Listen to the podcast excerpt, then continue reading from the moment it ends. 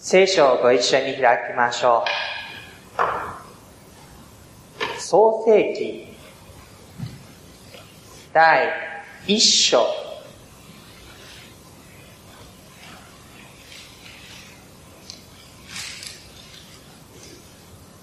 先週、神が天と地を創造されたというところをご一緒に見ました。今日はその中でも特に人を創造されたのだということをご一緒に見ていこうとしています。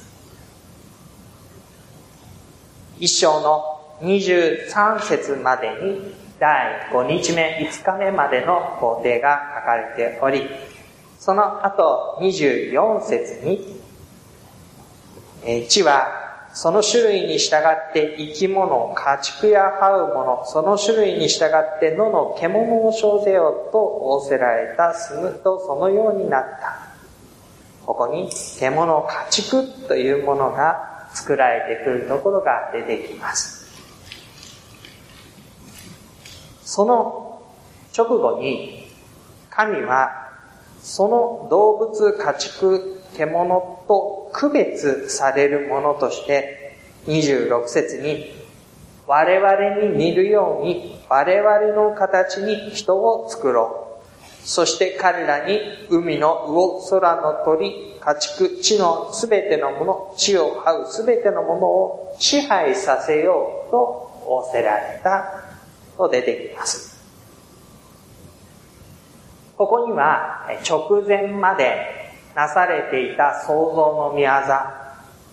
の獣、這うものというものをとは区別される。どのように区別されるかというと、今までには出てきていない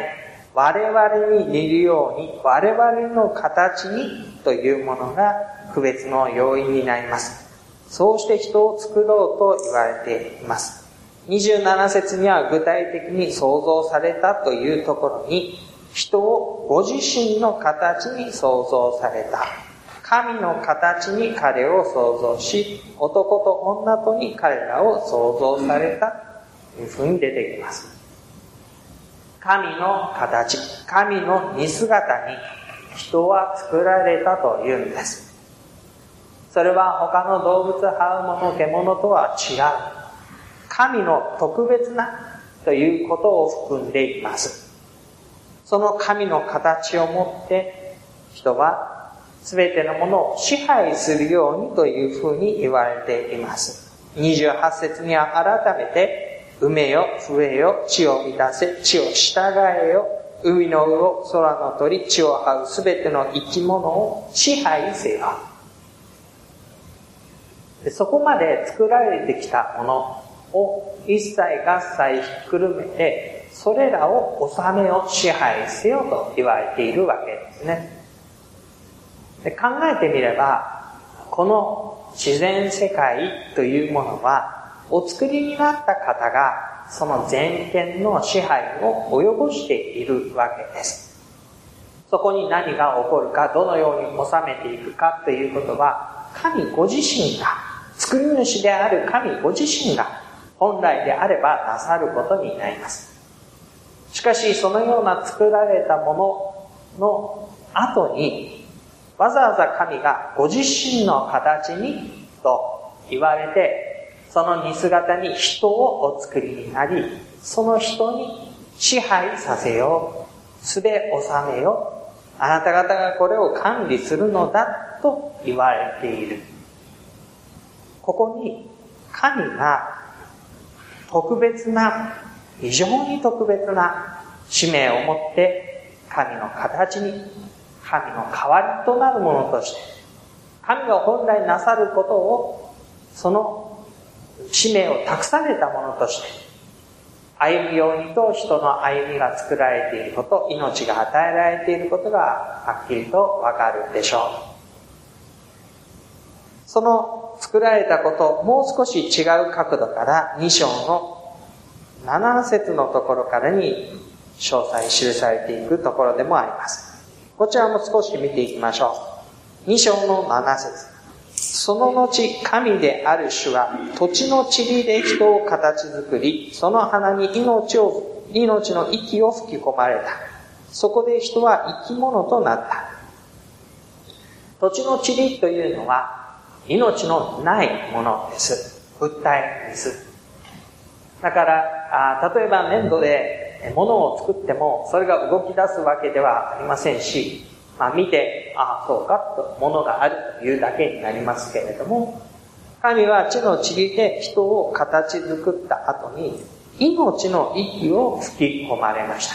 そのことによって、人は命ある、生きたものとなったのでした。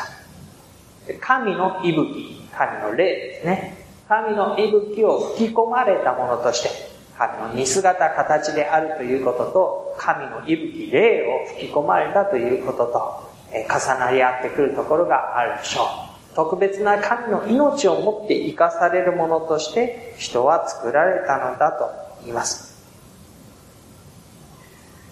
ですが、そのお姿はまだまだ完成の途上にあったということで、18節のところです。神である主は仰せられた。人が一人でいるのは良くない。私は彼のために彼にふさわしい助け手を作ろう。と出てきます。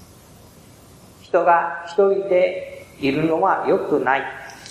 協力し合うものとして、助け合うものとして、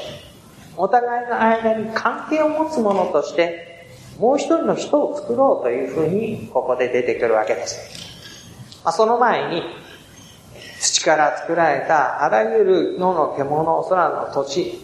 が彼の前に連れてこられます。で、人がその生き物に名前を付けていくわけです。これはどういうものだ、これはどういうものだ？でもその中に、彼にふさわしい、ふさわしい助け手は見当たらなかったっていうんですね。で確かに、神が作られた良いもの、動物ですので、その命は尊いものであり、そのことは人に何らかの助けにはなるものでしょう。しかし、その助けも人が自分にふさわしい。つまり人と人としての対等なお互い助け合うという関係を築く。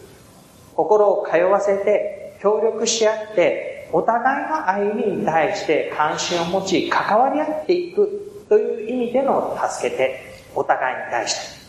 としては、動物というのはふさわしいものが見当たらなかった。それで、えー、主は深い眠りをその人に下されて、あばら骨の一つを取って、そのところの肉を塞ぐ。取ったあばら骨から一人の女を作り上げて、その人をこの人のところに連れてくる。人はこういうふうに言います。23節これこそ今や私の骨からの骨、私の肉からの肉、これを女と名付けよう。これは男から取られたのだから。今や私の骨からの骨、肉からの肉というふうに、この目の前に立つ存在を人は認めます。今までの動物のどれとも違う。自分と対等なふさわしいまるで自分のというふうに思える相手としてこのお互いの関係を築くふさわしい助け手を見出していく。でその存在を女と名付けよう。男から捉えたんだから異種医者というその言葉の並びをもって形容される二つの存在が生まれてきます。そしてその二つの存在は、結び合い一体となりという、こう設けていく間柄というふうになっていくわけなんです。このような神が人を創造されたという事柄の中に、聖書はいくつかのことを私たちに非常に大切なこととして覚えるように語りかけているでしょう。まず一つは、命の権限というものは神ご自身にあるということです。この最初の人間が神によって命あるものとして作られたということを受け入れるときに、私たちは自分の存在というものが確かに父、母、そのもとに生まれてきた。もうそれは人がその生殖の機能を備えられ、そのことの中で生まれてきた、そのことしかない。言えば確かにそういう部分があるかもしれませんけれども、しかし、この創造の記録を読んでいくときに、私たちは自分の命もまた、神の息吹によって、神が我々の形に我々に似るように作ろうと言われた存在の一人として、命を与えられているのだということを受け止めることになります。ただ、人の営みのゆえに、命をて生まれてきたのではなく、神がその人の営みを通して、私たちの命をお作りになってこの地上に置いたという理解です。私たちの命は、一人一人の命は、神が私のために形作り、ここに置いてくださったものという、この理解が一つ。二つ目は、それは神と非常に近しい、神と共に歩む歩みを託されたものだというのが二つ目です。神の形に作ろう。我々に似せて作ろう。神の息吹を吹き込まれて命あるものとなった。これらのことは神との特別な、神との特別な関係を表すものです。ですから私たちは神を抜きにして生きることもできず、神を知らない神に背を向けて生きることもまたふさわしくない。私の命を作られ、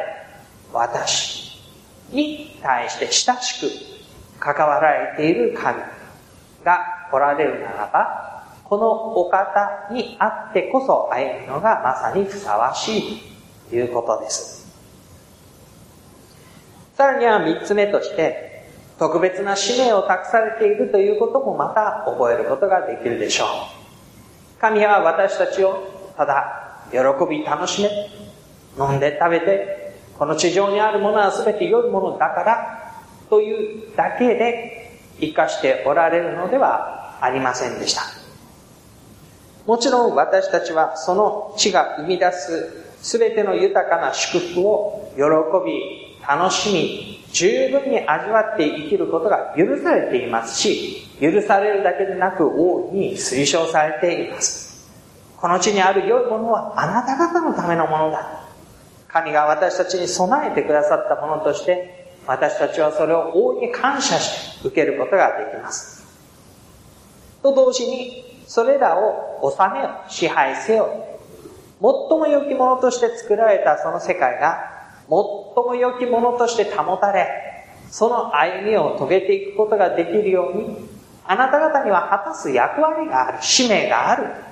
そうもまた言われているわけです。本来神がなさることを、私たちはその使命を託され、神の代理人として、神がその使命を託してくださったものとして、この世界を治めていく。この世界にあって歩む全てのものが神が作られた良いと言われる状態にそのまま保たれていくように、あるいは回復していくように、その持っている可能性を開いていくように、神は私たちに期待をされているということですね。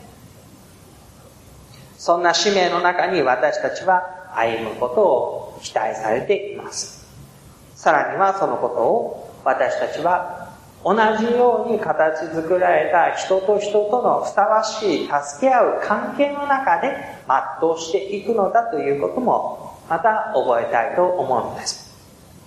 人は一人でいることによって完成をしていく存在ではありません。人と人との間に住んでお互いの関係、協力すべきことを持って生きていくものです。その意味で、お互いというのは、実は違うものであるということ。しかし、その違うもの同士こそがふさわしい助け手となり得ているのだということを、このところに見ることができるでしょう。神は、もう一人の助けてと言ったときに、私と全く同じものをコピーのようにして作って、あなたが10人いれば10人分のことができるでしょう。あなたが100人いれば100人分のことができるでしょう。というふうに人を増やそうとはされなかったんですね。自分自身のうちの一部を取って作られたのだけれども、そして神がお作りになった、まさに私の肉からの肉、骨からの骨と言えるほどに自分とこう同じに見れるわけですけれども、でも、異種と異者と言われる違いを持ったものとして、そこに与えられており、その異種と異者の違いの中に、次の世代、次の世代が生まれていく。そこにも、やっぱり自分と全く同じ存在が生まれてくるのではなく、それぞれ十分に自分と同じ動物とか獣とかとは違う。私たちと同じくくりで囲めるんだけれども、でもそれぞれ個性があり、違いがあり、あなたはあなた、私は私という存在を身の回りに置いて、ふさわしい助け手として、お互いに使い合い、良いものをもたらし合い、歩んでいくように。それが、この地上の世界を私たちが神の使命を託されて生きる時の原型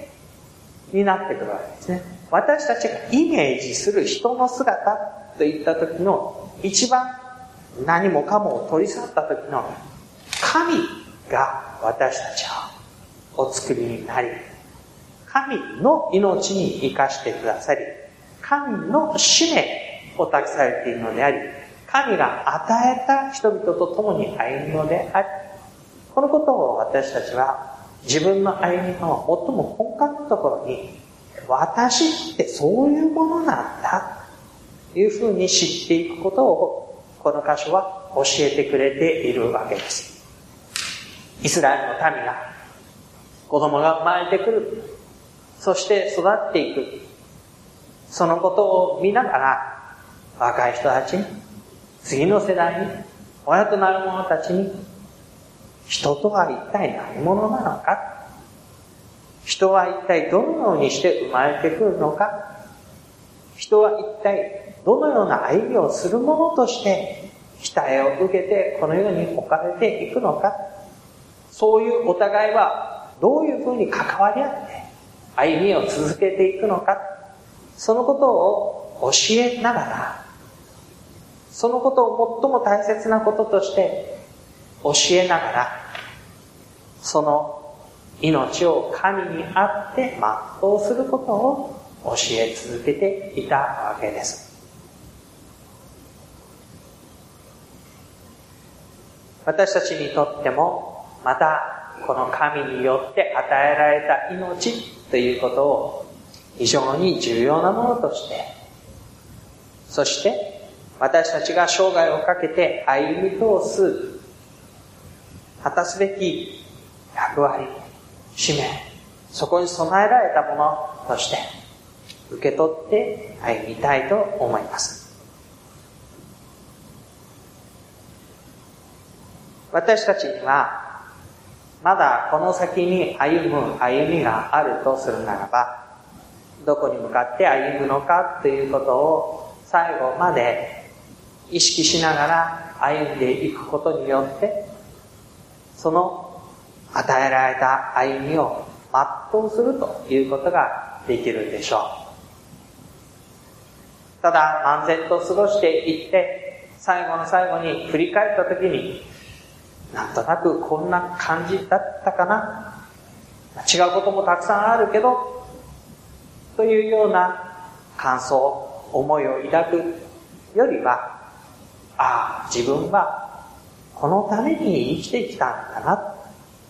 その中に、あれもこれも、神が豊かに備えてきてくださった。それを通して、私は結局こういう歩みを本当にしてきたんだな、と。そういう振り返りができるようにえ導かれたいと思うんですね。そのためには、結局のところ私は、ここには一般論としてね、神が人をお作りになったっていうことなんですけれども、では本当に私をどういうものとして今のところに生かして、何を私は神に期待されて、この毎日の歩みを誰とどういう関係の中で生きていこうとしているのか。そのことを私たちは大切なこととして、自分自身のこととして見出して歩みを続けていくことができればと願っています。しばらく黙祷をいたしましょう。